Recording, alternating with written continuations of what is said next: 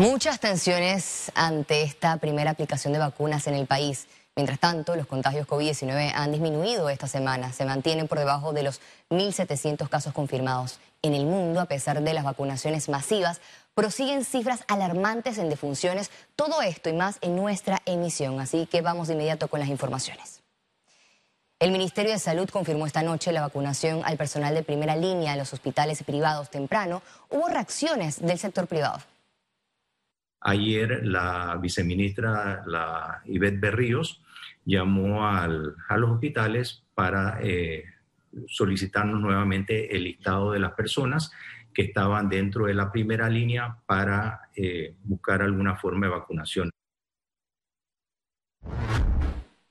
Por su parte, las autoridades sanitarias indicaron que continuarán de manera responsable el proceso de vacunación a los profesionales de salud de las provincias de Panamá, Panamá Oeste, Chiriquí y Veraguas decidido de manera responsable seguir vacunando a los profesionales de la salud que atienden pacientes positivos en salas, áreas de urgencia, unidades de cuidados intensivos y UCRE, todas relacionadas directamente a COVID. En este sentido, mañana miércoles procederemos a vacunar a los profesionales de la salud de los centros hospitalarios privados que atienden en las distintas áreas que manejan pacientes COVID positivos de manera exclusiva. A pesar que la Administración de Alimentos y Medicamentos y la Organización Mundial de la Salud no han autorizado su uso para tratar el COVID-19, la colchicina es la nueva apuesta para combatirlo. Expertos nos explican qué tan eficiente es su uso. Para el infectólogo Xavier Saiz Llorens, la colchicina sería un medicamento prometedor para fase temprana del COVID-19.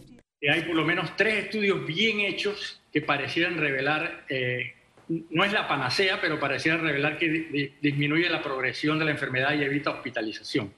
El epidemiólogo Arturo Rebollón detalló los efectos que reflejaron los pacientes tratados. Dio tratamiento a personas COVID positivo diagnosticadas con PCR positivo y se redujo, el resultado final es que hubo reducción de las hospitalizaciones del 20%, reducción de uso de ventilador mecánico de también 25% y redujo el número de muertes de 40 a 50%. Advirtió que el medicamento debe utilizarse bajo supervisión. Yo temo, temo, y lo digo abiertamente, que una vez que salen estas noticias a través de comunicados de prensa, la gente vaya corriendo a la farmacia y lo busque, que no es lo adecuado. Este es un medicamento que tiene una indicación aprobada para pacientes aprobados y esto que está aquí es un solo estudio. Lizeth García, Econews. Pero no es lo que... El número de hospitalizados en Panamá cayó por debajo de 2.700 este martes. Veamos en detalle las cifras del MINSA. 313.834 casos acumulados de COVID-19. 1.676 suman los nuevos contagios por coronavirus. 2.698 pacientes se encuentran hospitalizados, 246 en cuidados intensivos y 2.452 en sala. En cuanto a los pacientes recuperados clínicamente, tenemos un reporte de 263.495. Panamá sumó un total de 5.137 fallecidos, de los cuales 35 se registraron en las últimas 24 horas. Cambiamos de tema, ya que la Comisión de Infraestructura Pública y Asuntos del canal aprobó cuestionario, el cual debe ser respondido por el administrador de la vía interoceánica.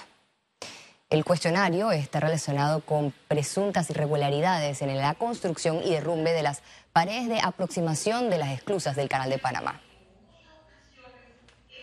Hay 13 preguntas realizadas que la comisión aprobó y serán enviadas por la comisión que presido al administrador del canal para que en un plazo no mayor a 30 días pueda responder estas preguntas sobre la pared de aproximación.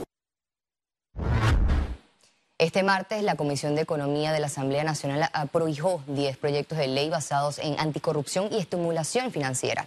Los diputados que integran la comisión prohijaron el anteproyecto de ley 36, por medio del cual se inhabilita para contratar con el Estado a personas naturales o jurídicas que hayan sido condenadas por actos de corrupción o que hayan realizado acuerdos de colaboración judicial o penal. Además, se acogió el anteproyecto que establece medidas fiscales para la reactivación y recuperación económica.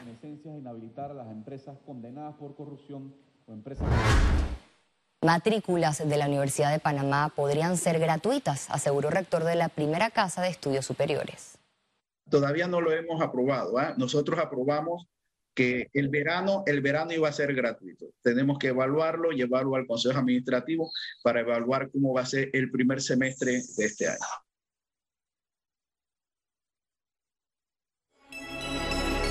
Economía.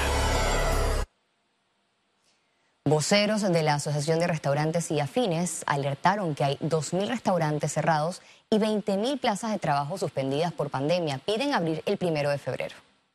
Los restaurantes estamos en la jerga que se maneja hoy en día en UCI. Cada vez cierran restaurantes diariamente. Nosotros no podemos mantener eh, la industria de restaurantes a nivel del país eh, solamente con la idea del delivery. Mencionamos a ellos que en la terraza me parece una buena idea, pero el 70% en este país no tiene terrazas. Las áreas abiertas que uno pudiera utilizar, entre comillas, podrían ser quizás los que tienen estacionamiento, estacionamiento, eh, algunas aceras, porque no todos tienen la ventaja de tener aceras anchas, pero es igual, implica una inversión que no tenemos. A propósito de este tema, la Cámara de Comercio respalda la solicitud de estos empresarios que exigen al gobierno se les permita abrir sus operaciones bajo las medidas de bioseguridad y aforos establecidos el 28 de septiembre del 2020. El gremio empresarial reiteró el llamado a las autoridades del Ministerio de Salud y de Comercio e Industrias para que permita la apertura de restaurantes para atención a clientes en espacios donde se cumpla con las medidas de distanciamiento e higiene. La Cámara de Turismo de Panamá reiteró al gobierno la necesidad de una hoja de ruta para la reactivación del sector. Tenemos semanas de estar pidiendo una reunión con el, con el ministro de Salud para desarrollar la hoja de ruta y establecer las aperturas para poder reactivar esta, esta industria. Nosotros le mandamos una carta el día de ayer al, administrador general de la Autoridad de Turismo eh, con temas muy puntuales que hemos estado dándole seguimiento y, esos temas son importantísimos para la reactivación económica del país. Si no le prestamos atención, lamentablemente Panamá va a sufrir las consecuencias y las va a sufrir porque otros países, como bien ustedes mencionaban, están sacándole provecho. Panamá instala plataforma digital para agilizar servicio de transporte de carga a nivel nacional. Carga Inteligente es una herramienta web, es una plataforma tecnológica que busca conectar a las empresas que necesitan enviar carga desde un origen hasta un destino y conectarse con todos los transportistas de Panamá. Nosotros queremos dar y agregar valor al transporte terrestre eh, incorporando tecnología. Aquí hay un factor importante, estamos incorporando tecnología. Eso nos permite, a través de la tecnología, ordenar, ¿no cierto?, y, permitir regular, ¿no cierto?, el transporte. El ministro de Desarrollo Agropecuario confirmó que la Asamblea Nacional aprobó en segundo debate modificaciones a la iniciativa que crea el régimen especial para el establecimiento de empresas y desarrolladoras de agroparques. Esperamos que prontamente la Asamblea Legislativa la apruebe con las observaciones que se hizo la presidencia y nosotros salir como ministerio y como país a través del Ministerio de Comercio y Ministerio de, de Relaciones Exteriores, Pro Panamá, a promover eh, la inversión privada, la inversión en este país para fortalecimiento del sector agropecuario y para la generación de divisas y de empleo.